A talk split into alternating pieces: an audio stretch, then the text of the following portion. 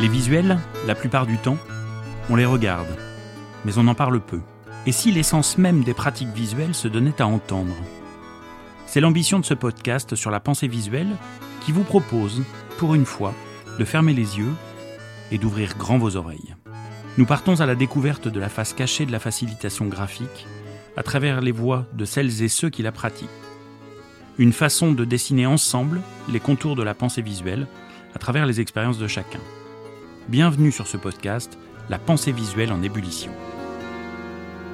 La pensée visuelle en ébullition, un podcast d'Éric Simon.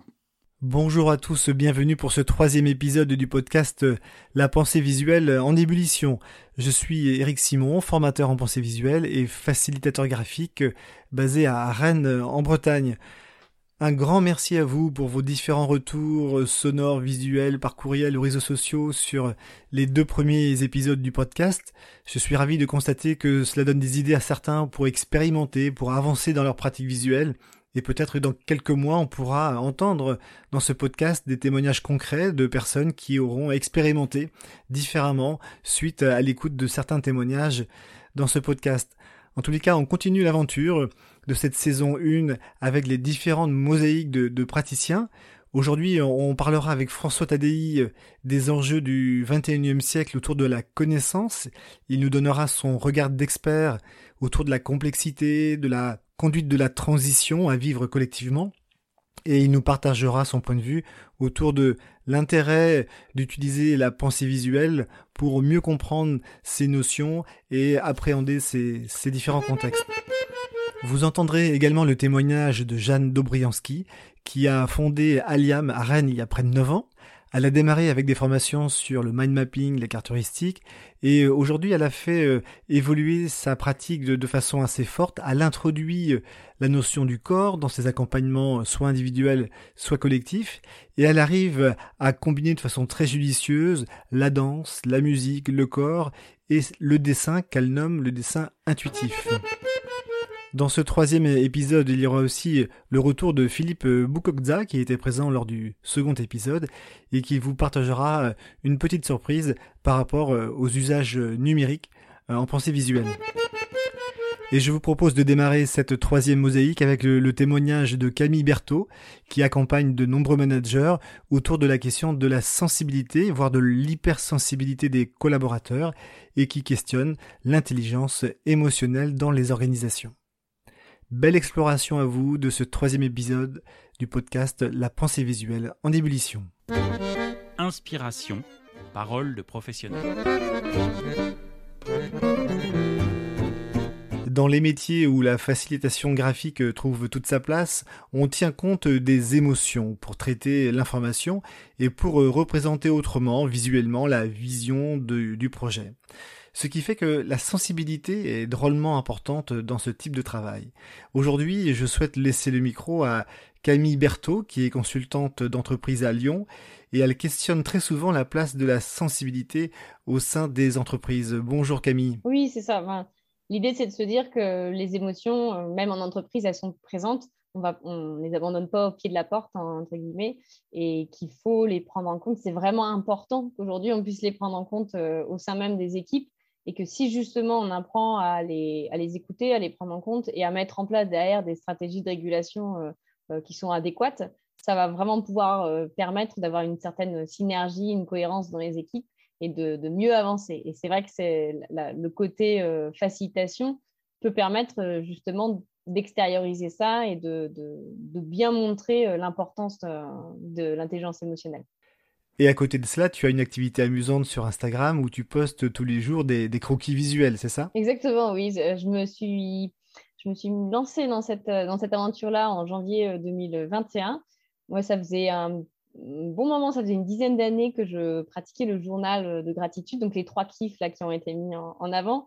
Donc l'idée, c'est de, de, faire le point de sa journée. Euh, euh, et de, de, faire ressortir les trois éléments positifs de la journée pour lesquels on est reconnaissant.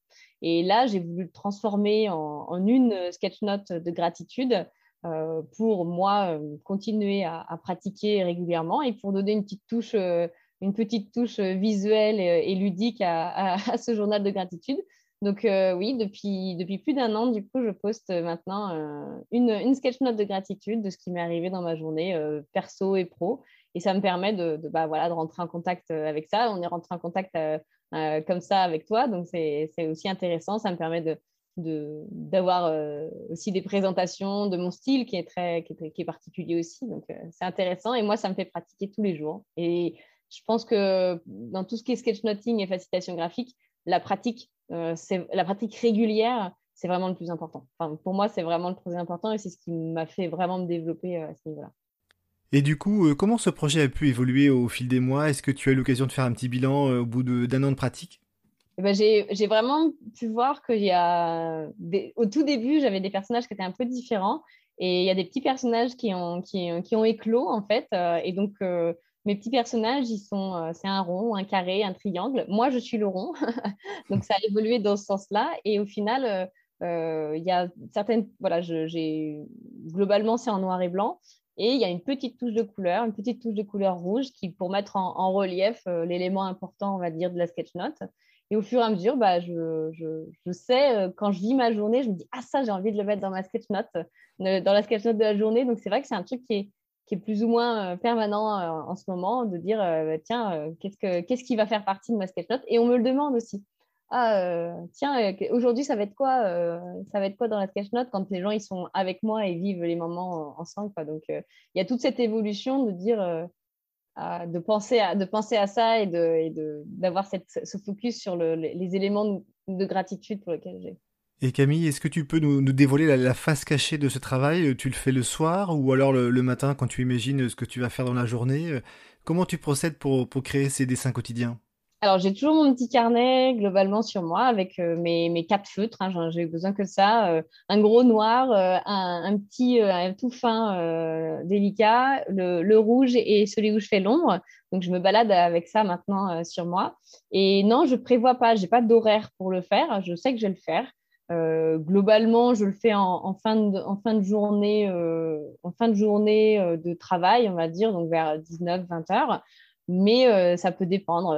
S'il y a vraiment un truc exceptionnel qui est arrivé dès le matin, bah, à la pause de midi, je vais pouvoir le faire. je vais pouvoir le faire. Je, je, saurais déjà que c'est ça que j'ai envie de mettre dedans. Et, il m'arrive de le faire le soir, le soir en rentrant, si je suis de sortie j'ai bien aimé aussi, ce qui, a, évolué euh, par rapport à ta question, c'est que des fois, je prends en photo aussi euh, euh, l'élément dont je suis en train de parler. Je le prends en photo, en fond, et comme ça, il y a, y a un petit peu deux, deux, éléments. Il y a le côté dessin, il y a le côté aussi réel de la vie réelle pour que les gens ils comprennent que, bah, en fait, tout ce que je dis, c'est la vérité. c'est vraiment des choses qui m'arrivent, en fait.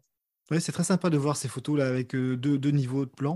Ouais, je ne fais pas à chaque fois, je fais pas à chaque fois, mais c'est vrai que voilà, de temps en temps, euh, quand ça s'y prête, euh, voilà. Et, et, en général, ce qui se passe, c'est que bah, je, je, sais ce que je veux mettre dedans, je sais à peu près ce que je vais dessiner, donc je vais faire un, un mini, euh, un mini brouillon, on va dire, de, pour, pour les formes, pour la perspective, tout ça.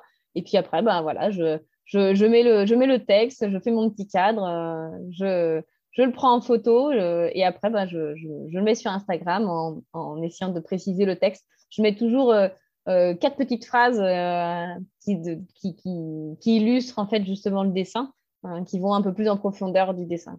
Et comment tu imagines l'avenir? Tu as peut-être envie de, faire évoluer un petit peu la forme, de, changer de papier, de, faire des pliages, voire même de, faire des trous à l'intérieur, et peut-être aussi de, créer du lien davantage avec l'extérieur? Ça a créé du lien avec les éléments extérieurs et ça j'ai vraiment j'ai vraiment aimé.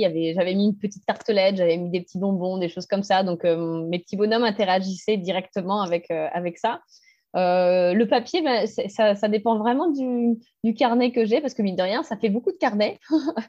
Ça, ça, fait une grosse quantité de carnets. D'ailleurs hein, si vous voulez m'envoyer des carnets c'est avec grand plaisir. J'ai fait ça la dernière fois et j'ai reçu deux carnets donc je, je suis très contente de, de mes appels à contribution. Mais oui, bah, en fait, euh, euh, j'aime beaucoup cette idée de, de, mettre du relief et d'interagir et vraiment avec, euh, avec l'extérieur. Donc de temps en temps, voilà, quand j'ai des idées de créativité, ça, ça, modifie, mais je pense que je vais rester globalement sur ce format-là peut-être et, et peut-être me dire, bah, voilà, en fonction de ce qui, arrive et ce que je trouve, voir si je fais, du relief, j'interagis quoi. Je sais, Camille, que tu as eu l'occasion de lire Goldman sur les intelligences émotionnelles et, et Hélène Aron. Quel lien tu fais entre euh, la facilitation graphique et l'intelligence émotionnelle? Alors moi, le lien que je fais, c'est le côté euh, euh, vraiment captiver le cerveau pour qu'il puisse se concentrer. Je, je, sais que maintenant, quand je suis en conférence, quand j'écoute des conférences et tout, c'est vraiment un moyen pour moi de me concentrer que de, faire de la facilitation graphique, que de sketchnoter ce que, la, personne, euh, ce que l'intervenant est en, train de dire. Euh, c'est pas c'est pas juste faire du dessin et gribouiller, c'est en fait en même temps on va écouter, on va synthétiser, on va remettre sur le papier ou sur la tablette euh, les, les, différents éléments qui nous qui résonnent en nous. Et pour moi, euh, avec les émotions, c'est que tout ça se passe en même temps et, le, fait de le passer par écrit, ça permet un petit peu de, faire le tri, de faire le tri, de regarder un petit peu comment ça fonctionne à l'intérieur de moi et de, et de poser euh, les, différentes émotions et de poser ce que je ressens finalement, euh, puisqu'on résonne quand on, écoute quelqu'un, un intervenant, ça va résonner. Et, je trouve que la facilitation graphique me permet ça. Ça permet de transmettre les émotions, ça permet de transmettre euh, ce qu'on vit comme expérience et de vraiment le, pouvoir après ben, le diffuser et, le, et partager ça, euh, que ce soit sur les réseaux ou euh, dans, en entreprise, euh, au sein d'une équipe, choses comme ça. Donc, c'est vraiment ce lien-là que je fais. Et donc, tu arrives à exploiter ton hypersensibilité pour, pour en faire une force et pour accompagner au mieux les, personnes. C'est ça. C'est ça. Et là, tu vois, typiquement, donc je fais, du coaching et j'accompagne ce que j'appelle les hyper, donc les, les hypersensibles. Et ils ont souvent, euh, ils ont besoin de visuels, ils ont besoin d'écrire, ils ont besoin de, voir les choses. Et une partie de mes, de mes outils, j'ai tout repassé en fait en, facilitation graphique. Donc j'ai mes planches de sketch notes où ils peuvent dessiner, compléter, et ça plaît beaucoup en fait. Ça plaît beaucoup parce que le côté visuel, euh, le côté un peu ludique, euh, ça, donne de l'intérêt en fait. Ça donne de l'intérêt et ça fait, ça fait un petit peu décalé. Et puis ben ça, plaît beaucoup et ça permet de se focaliser finalement sur le principal. Donc, euh, moi, maintenant, dans, dans, mes accompagnements, euh, les outils que j'utilise sont, euh, de plus en plus en sketchnoting pour bah, justement accompagner les, les hyper. Et ce qui est intéressant dans ce que tu partages, c'est que ce sont des sketchnotes au fond assez simples sur lesquels bah, la personne peut dessiner, colorier, agir, le compléter c'est pas uniquement un document beau euh, à regarder. Ah non, c'est ça, c'est vraiment l'interaction. pour moi, c'est des canevas où euh, derrière, euh, la, personne, que ce soit en équipe, en entreprise ou en coaching individuel avec les particuliers, vont vraiment s'appuyer sur, sur ce support-là pour ben, se focaliser sur, sur la réponse qu'ils vont donner. Donc, le support est présent comme ça, il, y a, un élément ludique, attractif, joli et visuel. Mais derrière, l'idée, c'est de se focaliser justement sur la réponse et pas, euh, et pas forcément euh, partir de tous les côtés. Donc là, on a ce côté interaction avec le support et ils en font ce qu'ils veulent. Derrière, c'est tout l'intérêt. Une fois que c'est imprimé, euh, bah voilà, vous pouvez en faire ce que vous voulez. et c'est tout l'intérêt de la facilitation graphique parce que le, le canevas est présent, mais après, on est libre de le remplir comme on veut. Et pour euh, terminer, Camille, si tu devais donner des conseils aux auditeurs qui ont envie de démarrer euh, la facilitation graphique et, aussi de, faire émerger la partie euh, émotionnelle pour traiter l'information autrement, quels conseils tu aurais envie de partager? Alors, le conseil que je pourrais donner, c'est on part avec ce côté ah, mais de toute façon, c'est pas pour moi la facilitation graphique, je ne sais pas dessiner. Ok, alors rappelez-vous, remettez-vous dans, dans l'enfant que. Allez chercher l'enfant qui est à l'intérieur de vous. Parce que enfant, vous vous êtes jamais posé la question de savoir si vous saviez dessiner ou pas. Vous aviez votre vos crayons, votre papier et vous dessiniez. Et puis un jour, on vous a dit ah mais c'est moche ce que vous faites, ce que tu fais. et c'est à ce moment-là qu'en fait l'enfant il perd l'insouciance, on va dire, du dessin euh, qu'on a tous. Vous regardez, regardez autour de vous, tous les enfants ils dessinent. Il n'y en a pas un qui dessine pas. Ou alors voilà, ça reste une exception. Et ce que je veux dire, c'est que si vous allez chercher l'enfant à l'intérieur de vous, retrouver ce, côté ludique, euh, sympathique, sans forcément chercher la performance. Et je vous assure qu'on peut faire des choses très sympathiques avec euh, des formes très simples. Si vous voulez regarder, euh, moi, mes sketch notes, c'est très simple. C'est des, triangles, des carrés, des lignes, des points. Et malgré tout, il y a l'émotion qui, transparaît, il y a plein de choses. Mais allez rechercher l'enfant qui est à l'intérieur de vous et après, bah, pratiquer, pratiquer, pratiquer, pratiquer. C'est le meilleur moyen pour s'améliorer. Et après, Instagram, c'est très bien pour ça.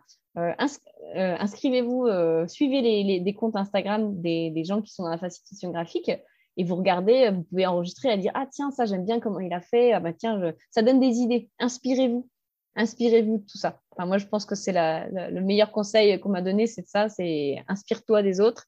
On est, dans le côté créativité. Euh, copier, euh, c'est, c'est, ce qui permet de, faire avancer la créativité. Super, bah, merci beaucoup Camille. Puis du coup, bah, on invite euh, tous les auditeurs à éventuellement prendre un carnet, une feuille de papier, à essayer de, de sketch-noter leur humeur du moment, du jour, et puis peut-être aussi de te l'envoyer par Instagram. Comme ça, on peut bah oui, pourquoi pas. de, faire bouger les lignes par rapport à ça. Avec grand plaisir. Avec grand plaisir. Merci beaucoup Camille, puis à très bientôt pour d'autres sujets. Euh. Au revoir Eric. Inspiration, parole de professionnel. Alors dans cette séquence, j'accueille euh, une amie, une collègue rennaise, Jeanne Dobrianski. Bonjour. Salut Eric. Ça va? Oui, super. Alors je suis très content de laisser la parole aujourd'hui parce que j'ai vu euh, ton évolution en une dizaine d'années. Tu as démarré par le mind map et aujourd'hui tu exploites davantage le corps. Quel lien tu fais entre les deux, entre la pensée visuelle et l'exploitation du corps dans l'accompagnement des personnes ou des collectifs? Alors c'est vrai que hum, au départ, moi, le mind map, c'était un peu mon outil euh, couteau suisse à tout faire et euh, je me suis euh, spécialisée là-dedans et j'ai utilisé de, de, plein de façons auprès de publics différents. Mais je me suis aperçue que grosso modo, il y avait une utilisation qui revenait souvent, qui était que j'utilisais le mind mapping ou les outils visuels pour traduire de l'information qui m'était donnée de l'extérieur. Par exemple, je lis un livre, j'en fais une mind map, euh, un article, ou j'entends un podcast ou une émission, hop, un peu pour digérer, pour intégrer l'information, pour me l'approprier. Et je me suis rendu compte que c'était super puissant, euh, qu'il y avait vraiment, euh, bah, ça, ça, me facilitait le travail de, de mémorisation, d'apprentissage, que c'était très clair, que c'était structuré, enfin bref, qu'il y avait énormément d'avantages par rapport au linéaire, j'entends. Et euh, je me suis, j'ai commencé à faire aussi mes premiers pas en tant que scriber, donc faire des captures visuelles euh, en temps réel. Et là, là, je me suis heurtée à euh, bah, ce vertige un peu de la page blanche, cette pression de l'information qui arrive à toute allure dans mes oreilles, et puis euh, moi qui suis pas très bien ancrée, et puis qui, bah, qui essaye de, de capter cette information, mais qui sait pas bien quoi en faire, et je me suis rendu compte que c'était pas du tout ma zone de confort de capter euh, des infos en temps réel. Et euh, de plus en plus, en creusant les outils, les approches dans la pensée visuelle, j'avais l'impression de retrouver ce même mouvement de des infos qui viennent de l'extérieur, qui m'arrivent et, euh, et à moi de les, de les, de les traduire euh, visuellement. Et ça, ça crée comme une pression énorme et je me suis rendu compte que c'était ma façon, euh, enfin la, façon, c'est pas ma façon finalement de traiter les visuels.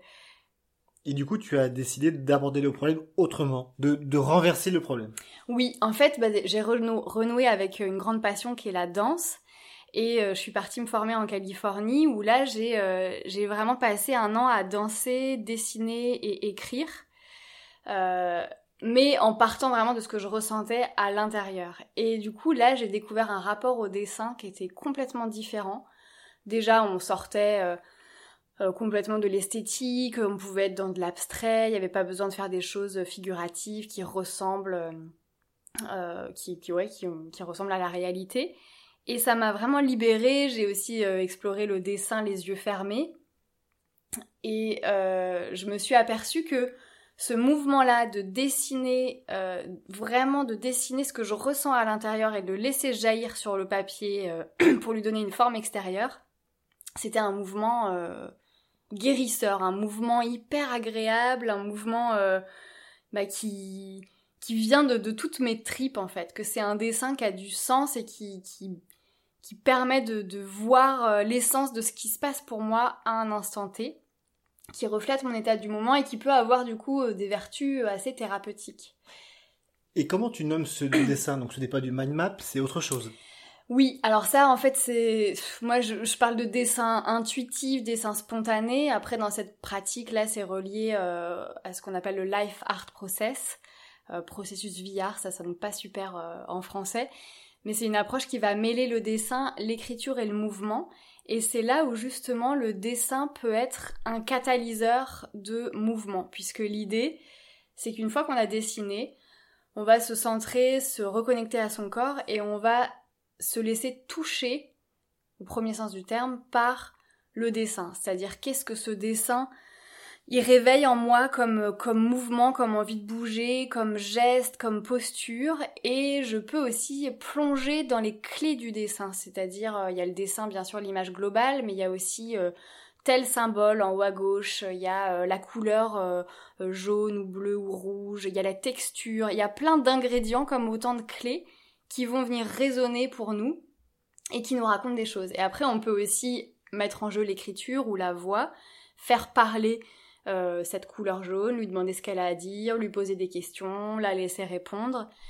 Et donc on arrive à un dialogue où le dessin a sa propre autonomie en fait. le dessin a sa propre, euh, sa propre sagesse, sa propre façon de, bah, de, de voir la situation qu'on explore parce qu'on peut évidemment euh, faire ça sur des problématiques précises et du coup laisser les dessins devenir comme des messagers pour nos vies, pour nos défis aussi et nous laisser entrevoir des, perspectives, des regards différents et décalés et de sentir tiens bah ce verre en fait il me raconte tellement quelque chose par rapport à ce projet bah ouais en fait et voilà, et ça peut être en lien avec tel mouvement, euh, tel, euh, tel son aussi. Mais ce sont des dessins intuitifs où les règles sont assez limitées en fait. On n'est pas dans une arborescence bien construite, mais on a une forme qui est très libre, peut-être assez proche des dessins d'enfants. Exactement. C'est vraiment euh, un dessin où on va pas se censurer, où on, dessine vraiment en se laissant en se laissant dessiner comme on a envie. Et moi, ce qui m'a beaucoup aidé, c'était le rapport au corps dans le dessin, et c'était de dessiner euh, de façon euh, corporelle, c'est-à-dire, euh, moi j'aime bien utiliser les pastels pour ça, mais c'est vraiment sentir comment les pastels s'écrasent sur le papier, comment ça s'effrite et ça s'estompe, et comment je vais faire des, des ronds avec mes doigts et étaler la poudre, et puis après, euh, je sais pas, aussi je veux faire des lignes droites, je les fais, je les fais, mais c'est tout mon corps qui est engagé là-dedans, et puis à force de les faire, et je répète, et parfois il y a des mouvements comme ça quand on dessine de façon intuitive, il y a des mouvements qui s'invitent dans notre façon de dessiner, qui peuvent être répétés, qui peuvent être cycliques, et qui, eux, sont source de métaphores aussi et peuvent nous raconter des choses sur, euh, sur ce qu'on vit. Et quel type de personnes tu, tu accueilles au quotidien? C'est des gens qui ont quel type de problématiques, quel type de, situation ils souhaitent euh, intégrer le visuel? Alors ça, ça peut être euh, des ça peut être des entrepreneurs qui ont des projets à faire éclore, à faire naître et qui ont envie de, de, de, les ressentir, de les incarner pour mieux les porter au monde. Ça peut être des personnes aussi en individuel qui viennent plus avec un angle thérapeutique pour euh, par rapport à des situations qui traversent dans leur vie. Euh, j'ai accompagné aussi des collectifs en lien avec l'habitat partagé, le vivre ensemble, des projets communs, des organisations, des assos. et, et l'idée vraiment, c'est qu'il n'y a pas besoin d'avoir de talent en dessin pour s'approprier euh, ces méthodes-là et pour en percevoir la richesse. C'est que là, on est tous à égalité et euh, il y, a, vraiment rien à chercher de plus que d'être présent à la couleur qui nous appelle, au geste qui s'invite et à ce qui jaillit sur le papier là maintenant et laisser ça s'exprimer à travers nous. Et donc euh, concrètement, si là un auditeur ou une auditrice voulait tester ce dessin intuitif à la maison, concrètement, on prend une feuille de papier blanche oui. et qu'est-ce qu'on fait ensuite Alors, moi, je pense que la première chose, ça va être de se centrer euh, d'abord. Alors, on peut trouver un petit rituel. Euh, comment L'idée, c'est comment je peux être présent à moi-même et à mon intériorité. Euh, Est-ce que ça va être en écoutant une musique? Est-ce que ça va être en regardant le ciel, en m'allongeant par terre, en me connectant à ma respiration, juste pour être vraiment dans cet état de présence, avoir du matériel euh, que vous aimez, du matériel qui vous invite à, à dessiner et puis, moi, j'aime bien me poser une intention assez claire, de me dire, ok, pourquoi, euh, pourquoi je dessine là? Qu'est-ce que, c'est quoi mon intention? Est-ce que j'ai envie de refléter mon état du moment? Est-ce que j'ai envie de laisser descendre sur le papier une situation qui me travaille? Est-ce que j'ai envie de trouver des nouvelles ressources par rapport à un projet? Et de pouvoir clarifier, clarifier cette intention et donc euh, peut-être l'écrire ou même la dire, la nommer à voix haute. Et après, c'est se laisser, euh, se laisser traverser par ce qui, par ce qui vient. Et il y a ce qu'on veut dessiner, ce qui s'invite dans notre tête, hein, vraiment notre tête qui nous dit tiens il y aura ci ça. Et puis il y a ce qui se dessine à travers nous. Et c'est peut-être deux choses qui vont danser ensemble. Euh, et de s'offrir ce luxe de l'improvisation, de pas savoir exactement où on va, de faire quelque chose euh, en n'ayant aucune idée de où ça nous mène, mais de sentir qu'on est habité par ce geste-là et que en soi ce geste euh, nous emmène quelque part parce que parce qu'il est avec nous là maintenant et qu'on lui a ouvert la porte. Et un truc que j'adore faire aussi, c'est donner un titre à la fin du dessin. Ça peut être euh, très utile aussi de voilà de se prendre au jeu, être un artiste jusqu'au bout qui, euh, qui donne un titre à son œuvre et puis qui le, qui le partage éventuellement. Après, c'est des dessins qui peuvent être très intimes et qui peuvent euh, avoir envie de rester voilà bien au chaud dans un tiroir ou dans un carnet de dessin. Ou c'est des dessins qui peuvent être des médias extraordinaires pour débriefer une situation avec un proche, euh, qui peuvent euh, qui peuvent être une source aussi de de dialogue pour exprimer comment on se sent à partir de l'énergie du dessin, des couleurs qui sont posées et de ce qu'on a vu dessus. Donc même si on pense de ne pas savoir dessiner, c'est une invitation à la danse du crayon et du corps. Exactement. Pour arriver à un dessin intuitif. Oui, c'est ça. Autant euh, on peut se dire qu'il y a la danse des informations quand on écoute des podcasts, qu'on traduit tout en mind map, en sketch note et tout ça. Puis il y a aussi la danse euh, intérieure de nos émotions, de nos élans, de nos aspirations, de nos tiraillements, qui peut elle aussi se dérouler avec du matériel de dessin sur des supports de dessin. Euh, je pense pas que ça fasse partie tout à fait de la facilitation graphique ou de la pensée visuelle, mais en tout cas pour moi c'est des approches qui ont vraiment euh, une force en elles-mêmes et qui peuvent euh, nous apprendre énormément et puis être des compagnons de route au quotidien. Eh bien, merci beaucoup Jeanne. À très bientôt pour d'autres chroniques au sein de ce podcast. Avec plaisir Eric, merci beaucoup. Merci. Éclairage d'un expert. Des repères sur l'apprentissage, les neurosciences, le management, la mémoire, l'intelligence collective, la créativité, le haut potentiel.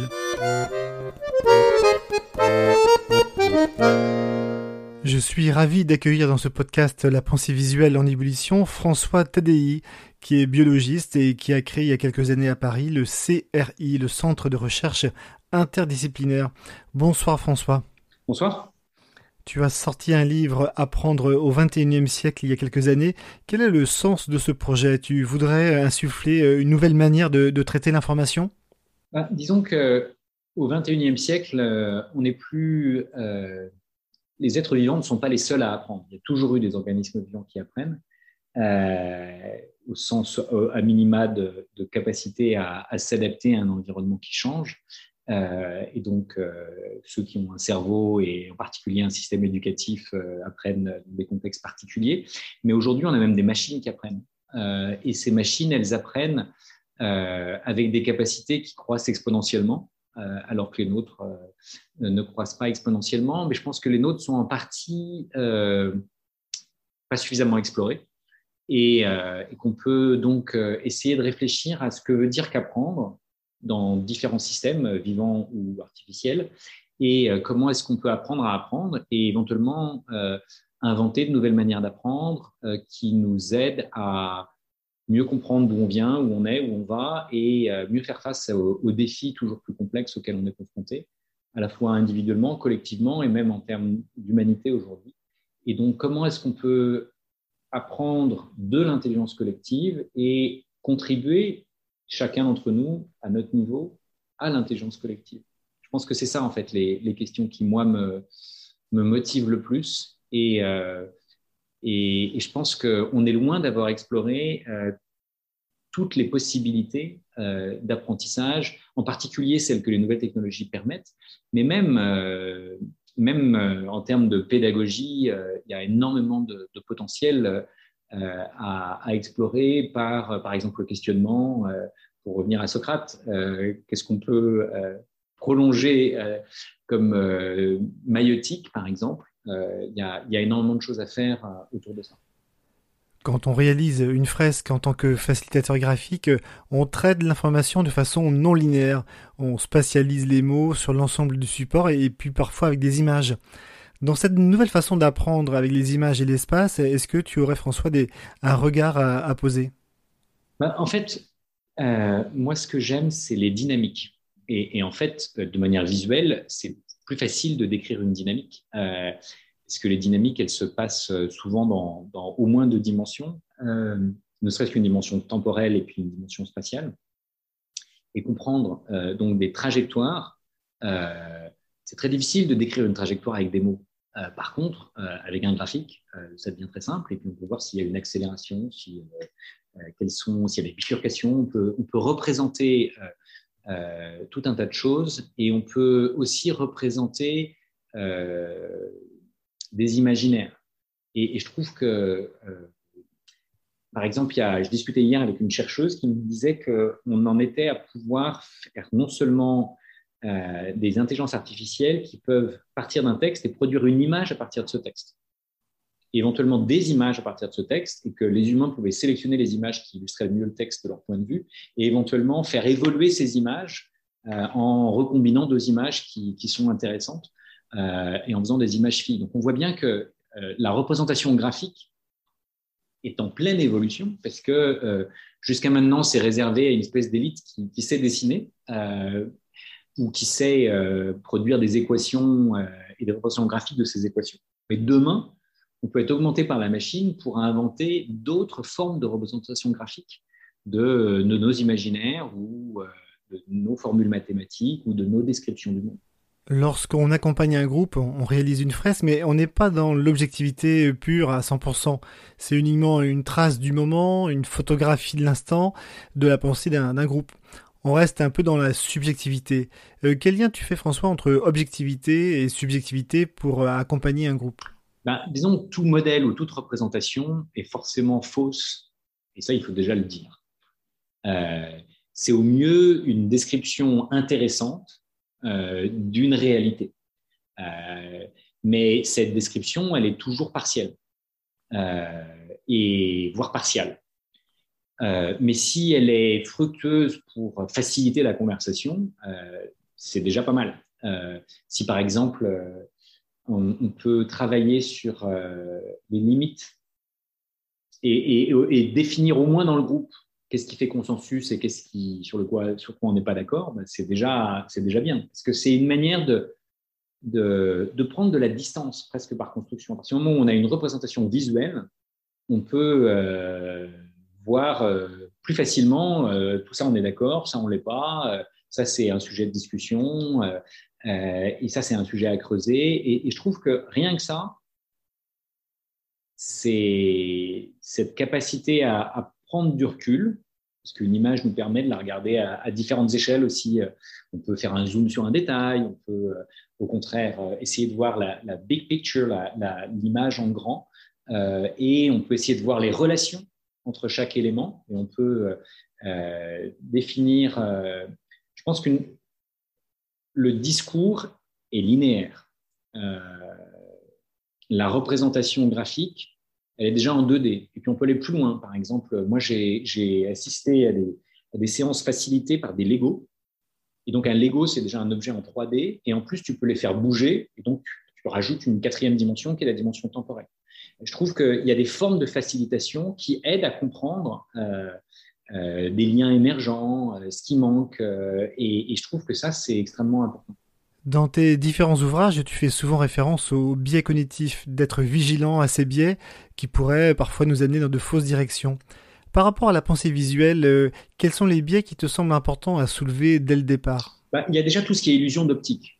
c'est déjà assez bête, mais par définition, euh, si on utilise nos yeux, il y a toutes les illusions d'optique. Et euh, il y a tout un tas de, dessins qui, euh, où il y a au moins deux interprétations possibles dans l'image, que moi je trouve hyper riche pour travailler sur, sur les limites des représentations visuelles et en même temps leur richesse.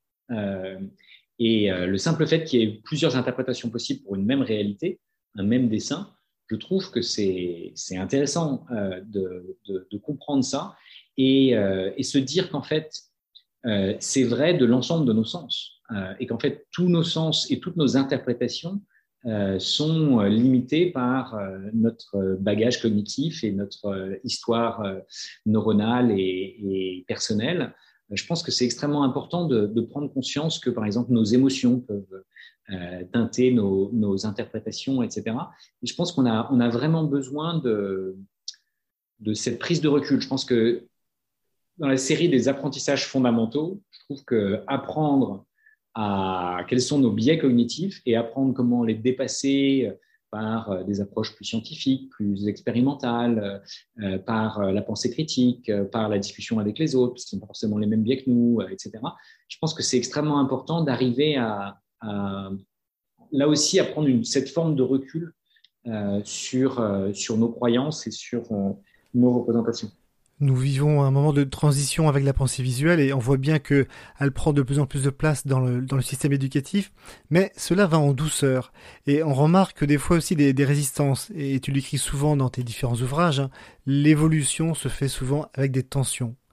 Comment euh, accompagner cette tension lorsque des personnes sont parfois en rejet de la pensée visuelle dans le monde éducatif? Je ne sais pas très bien. Je pense que il faut probablement euh, les interroger sur quels sont les, sous-jacents de leur réticence et euh, essayer de, comprendre euh, qu'est-ce qui les bloque et, de, essayer de leur donner des exemples où euh, la pensée visuelle pourrait les aider à illustrer au moins un concept qu'ils ont du mal à transmettre de manière là aussi linéaire.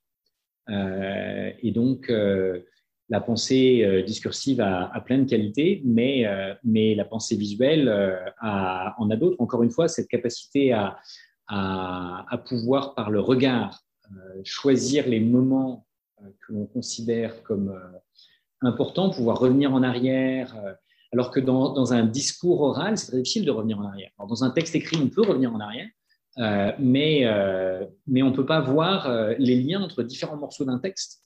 Euh, sans, sans, inventer une autre euh, forme de représentation de ce texte qui est au départ très linéaire. Tu dis souvent aussi que la curiosité est la principale qualité du XXIe siècle. Tu pourrais nous en dire un mot? Ah bah Disons que Socrate n'aurait pas forcément dit que, déjà à son temps, c'était une, capacité essentielle.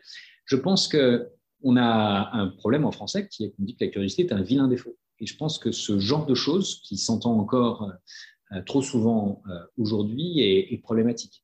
Euh, en fait, je pense qu'il y a, y a deux choses. il y a exploration et exploitation. La curiosité, c'est une manière d'explorer le monde à partir de son questionnement et à partir de, de, sa curiosité. Si on se fait imposer un récit versus si on peut questionner le monde à l'endroit où tout d'un coup notre curiosité a été éveillée par un, fait ou un, peu inattendu, euh, c'est très différent parce que la curiosité, euh, elle a besoin d'être nourrie. Et, si on veut stimuler l'apprentissage, ben, l'une des, meilleures manières de le stimuler, c'est de partir de la curiosité et de nourrir cette curiosité en permettant à l'apprenant d'aller toujours plus loin. S'il veut comprendre qu'est-ce qui s'est passé hier et puis et avant-hier, et s'il veut remonter dans le temps progressivement, on peut l'amener éventuellement jusqu'au Big Bang. Donc on peut lui, lui dérouler euh, une très longue histoire. Euh, s'il veut comprendre d'où il vient, euh, par exemple. Mais euh, donc, en partant de sa curiosité, on peut l'emmener super loin. Si on lui impose un savoir pour lequel il a exprimé aucune curiosité, c'est très difficile. Donc, à minima, ne serait-ce que susciter la curiosité en, racontant quelque chose qui va provoquer cette curiosité me semble essentiel. Et, ce qui est drôle, c'est que le pic de questionnement est à l'âge de 4 ans. Et il y a un pic de créativité à l'âge de 5 ans et un autre à l'âge de 15 ans.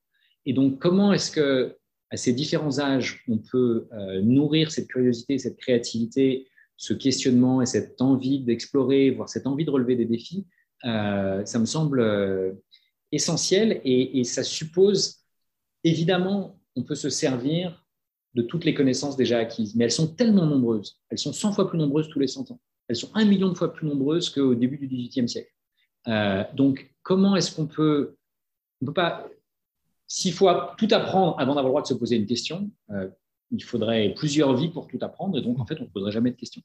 Alors qu'en fait, si on, si on apprend à se poser des questions, y compris apprendre à se poser de bonnes questions, ce qui est en soi un, art difficile, euh, eh bien, aujourd'hui, la connaissance peut être disponible au moment où on en a besoin.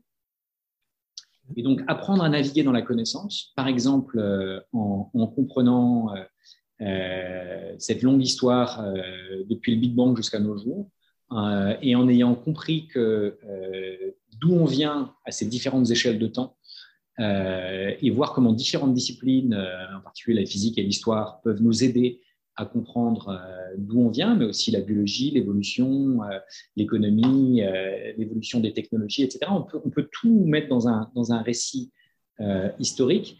Et, si on sait que, c'est disponible et qu'on va pouvoir y accéder au moment où on va en avoir besoin, et que par ailleurs, on peut partir de sa curiosité pour explorer une partie de, l'espace des connaissances, aujourd'hui, les programmes ne couvrent qu'une toute petite partie de l'espace des connaissances. Euh, et, c'est donc très arbitraire ce qu'on met dans un programme. Euh, et, et qu'il décide euh, et à quelle vitesse ça évolue pour faire face à de nouveaux défis, par exemple les défis de l'Anthropocène. Comment est-ce qu'on enseigne l'Anthropocène à ses élèves C'est un sujet qui, pour lequel ils ont parfois de l'angoisse, parfois de la curiosité, parfois l'envie de comprendre au moins ce qui s'est passé avant eux pour mieux comprendre ce qu'ils peuvent faire et ce que leur génération à relever comme défi. Je pense que c'est extrêmement important de, partir à la fois de là où ils sont aujourd'hui et de leur faire comprendre qu'il y a une longue histoire avant eux, mais que l'avenir est à écrire et qu'ils peuvent y jouer un, rôle euh, à la fois d'acteur et d'auteur, comme d'autres générations ont contribué à relever d'autres défis euh, et leur montrer que, que, que l'avenir est à eux et que c'est à eux de le construire. Très bien, merci François. Quelles sont les, situations professionnelles ou personnelles où, tu exploites euh, la pensée visuelle? Quand je veux essayer d'expliquer quelque chose d'un peu complexe à d'autres gens, euh, une bonne image vaut plus qu'un long discours, pour le, dire euh, simplement. L'une des images que j'aime le plus en ce moment, c'est par exemple l'image de l'ikigai. c'est comment est-ce qu'on trouve le sens de sa vie? C'est un, un truc on peut écrire des très longs discours. Euh, mais il y a des images euh, comme celle de l'Ikigai que vous trouverez sur le web si ça vous intéresse, où euh, on invite chacun à s'interroger sur ce dont le monde a besoin, sur ce qu'il aime faire, sur ce qu'il sait faire ou qu'il peut apprendre à faire, et sur les ressources qu'il peut trouver pour relever les défis qui sont les siens ou ceux de sa communauté, et, lui apprendre à, trouver son chemin là-dedans. Ben, c'est pas facile de, dire ça, mais quand on le représente sous quatre cercles et sur leurs intersections, tout d'un coup, ça devient beaucoup plus limpide. Donc, c'est difficile à, raconter dans un podcast, mais, mais c'est le genre de, choses euh, où je trouve qu'un bon dessin, et typiquement le dessin d'Ikigai est devenu viral sur le web, euh, c'est pas par hasard. C'est parce que euh, cette question de quête de sens qui interpelle euh, beaucoup de jeunes et, de professionnels de, de toute profession d'ailleurs, est pour moi une question de l'humanité depuis toujours, et se dire qu'il y a des images simples qui permettent de d'aborder ce sujet complexe de manière systémique et euh, systématique, je trouve que c'est riche et ça peut permettre euh, des dialogues. Donc, une bonne image, a fortiori si elle est à compléter, euh, si elle est une invitation à, la discussion, au moins avec soi-même, éventuellement avec d'autres, je trouve que c'est puissant. et donc, être capable de, visualiser, par exemple, euh, les, dimensions de l'espace et les dimensions du temps et de projeter l'ensemble des connaissances dessus en une seule image, eh ben, c'est plus facile que de lire tout Wikipédia euh, de manière linéaire. Euh, parce que si vous voulez le faire, bonjour. Et, par exemple, Diderot et d'Alembert, ils ont voulu représenter la connaissance en leur temps. Ils avaient fait des arbres de, la connaissance, mais, mais c'est quoi la version 21e siècle de ça? Et eh ben, même nos amis de Wikipédia, pour l'instant, n'ont pas fait une bonne visualisation de tout Wikipédia. Donc, nous, on est en train d'essayer de réfléchir à ce genre de choses. Mais, je pense qu'on a, a besoin euh, de, de manière de. En fait, notre cortex visuel est très développé.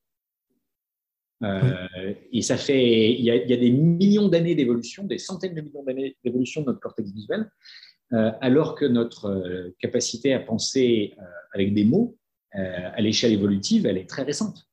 Euh, et donc, euh, le langage est beaucoup plus récent que, Et donc, le langage est forcément limité.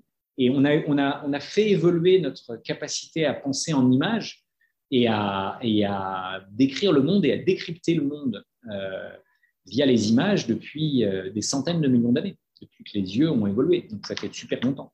et donc, je pense que, ce n'est pas tout à fait par hasard qu'on peut, peut comprendre des choses visuellement qu'on a du mal à comprendre euh, oralement. Merci François. Je rappelle la sortie du dernier livre sorti en janvier dernier qui s'appelle Et si nous? Point d'interrogation. Tu souhaites peut-être en dire un mot pour inciter les auditeurs à participer visuellement à ce projet?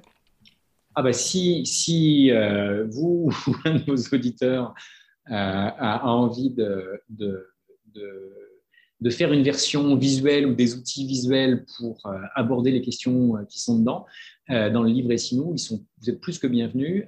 par exemple, il y a eu une proposition sur Twitter par un, réseau de profs que je trouve intéressant, qui est de, faire un mur des Essinou et d'inviter des enfants, des adultes à, à, écrire leur propre et à essayer de les visualiser.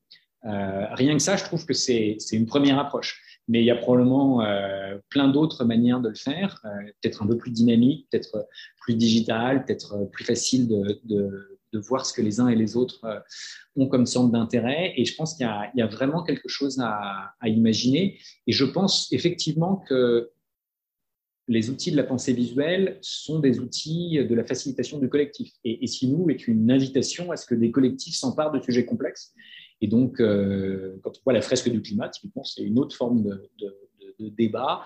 Euh, on a besoin de ce type de fresque pour, euh, pour aborder la complexité de ces sujets et les, et les, et les, et les penser de manière systémique, parce qu'il y a des interactions non linéaires. Et penser des interactions non linéaires par un discours linéaire, c'est super dur. Mais le faire de manière visuelle et de manière dynamique, en rajoutant éventuellement de la, une dimension temporelle à une représentation graphique, euh, je pense que c'est super puissant. Eh bien voilà, le, défi est lancé. Merci François d'avoir pris un peu de ton temps pour échanger avec nous sur euh, ton regard de la pensée visuelle en lien avec les, défis du 21e siècle en termes d'apprentissage. Merci beaucoup et, et à très bientôt. Au revoir. Avec plaisir. Au revoir. Si vous avez eu l'occasion d'entendre l'épisode 2 du podcast euh, La pensée visuelle en ébullition, vous avez dû entendre le témoignage de Philippe Boukogza, qui est un formateur reconnu euh, sur la pensée visuelle en France et en Espagne.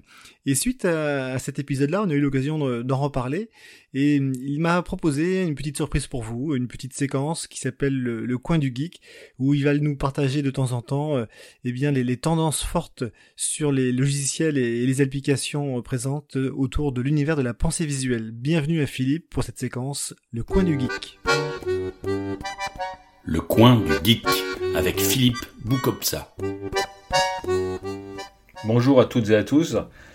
Aujourd'hui, dans ce premier numéro du Coin du Geek, mai 2022, je vais vous parler un petit peu de ce qui se passe dans le monde du logiciel de mind mapping, comment ça évolue. Alors ces dernières années, on a vu bien sûr beaucoup de logiciels de mind mapping euh, devenir ou se renforcer comme outils collaboratifs. Donc les plus connus, c'est MindMeister, Mandomo, il y a Koggle et une flopée d'autres outils. Les tendances actuelles, c'est que il y a euh, une montée aussi des outils de prise de notes euh, comme Notion. Ce sont des outils qui permettent de capturer rapidement des idées, de les organiser, de les étiqueter. Et il y a un nouveau logiciel de mind mapping qui est sur le point de sortir, c'est pour l'été prochain, qui s'appelle Scrintal. S-C-R-I-N-T-A-L. C'est un logiciel euh, suédois qui mélange la prise de notes type Notion où on crée des fiches avec le mind mapping. Donc on va pouvoir créer des fiches thématiques et les organiser visuellement sous forme de carte mentale où tout est connecté, tout est étiqueté. Ça, c'est une des tendances. Une autre tendance qu'on voit aussi actuellement, c'est la montée de l'intelligence artificielle dans tous les domaines du logiciel, des applications. Et là aussi, on voit émerger des premières choses. Il y a un livre qui va sortir cet été aussi qui s'appelle Mind Mapping on Artificial Intelligence, qui reprend des exemples dans le domaine de la santé, comment c'est utilisé. Donc ça va sortir cet été. Il y a aussi un logiciel en ligne qui est aussi collaboratif qui s'appelle Iowa, euh, qui a un module de générateur d'idées. Vous mettez par exemple Londres au cœur d'une carte et il va vous sortir tout plein d'idées, d'associations, de chiffres sur Londres qu'il va trouver ou sur le web ou dans vos données. Et donc euh, on voit petit à petit l'intelligence artificielle euh, s'inviter dans les logiciels de mind mapping. Autre tendance montante, euh, on a beaucoup entendu parler récemment du métavers, euh, en fait cet espace euh, de réalité virtuelle. Et là, il y a un logiciel aussi de mind mapping qui s'appelle Noda, NODA, qui propose de créer des cartes dans l'espace en bougeant ses mains, mais il faut des lunettes connectées, ces fameuses lunettes de réalité virtuelle. C'est assez spectaculaire. Si vous allez sur le site de Noda, vous allez voir des vidéos et ça a l'air très intéressant. Et puis une tendance de fond, dans tout ce qui est logiciel, mais mind mapping aussi, c'est ce qu'on appelle le numérique responsable. C'est-à-dire qu'il y a de plus en plus euh, de volonté que nos logiciels, nos applications consomment moins d'énergie, euh, consomment moins de données. Et donc, il y a par exemple euh, le fameux mode sombre hein, qui éteint les pixels sur les écrans OLED, donc il peut faire économiser pas mal d'énergie. il y a aussi des programmations, ce qu'on appelle le logiciel sobre. C'est des logiciels qui sont programmés pour être moins gourmands en énergie, en données. Et les data centers, tous ces logiciels de mind mapping en ligne, sont hébergés euh, dans des data centers. Et donc tous ces, tous ces euh, euh, logiciels sont donc, ont une vocation à consommer aussi moins d'énergie dans les data centers. Ça, s'appelle le Green IT, donc l'informatique verte. Ça, c'est aussi une des tendances. Alors, je parlais au début de l'émergence collaborative dans le mind mapping. Hein, donc, on trouve des logiciels comme Miro, Mural et Whimsical, par exemple, qui sont des plateformes, de ce qu'on appelle les tableaux blancs. On peut échanger euh, avec des post-it, euh, construire des, euh, des brainstorming visuels, connecter les idées visuellement, utiliser des, modèles visuels. Ben, cela incorpore maintenant le, le mind mapping dans leur plateforme. Donc ils ont leur propre module de mind mapping. Ça, c'est aussi une des grosses tendances.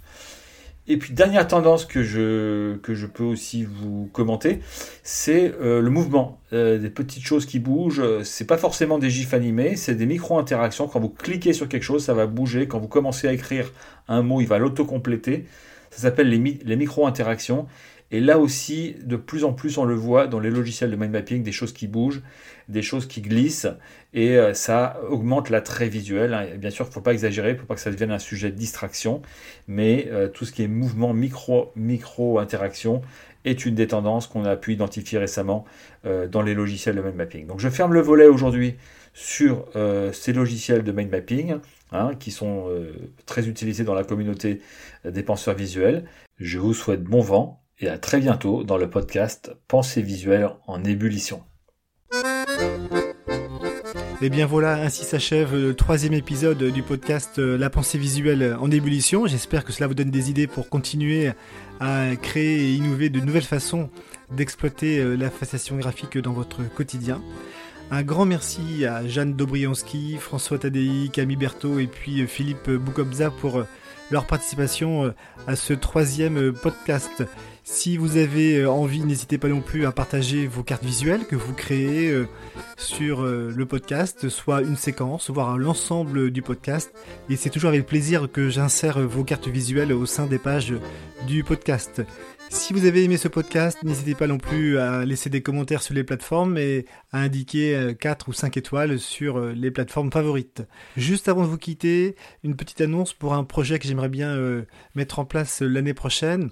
L'idée est simple, je voudrais pouvoir enregistrer dans les conditions du direct un podcast au sein d'une structure qui a des pratiques euh, originales, intéressantes euh, en facilitation graphique ou pensée visuelle.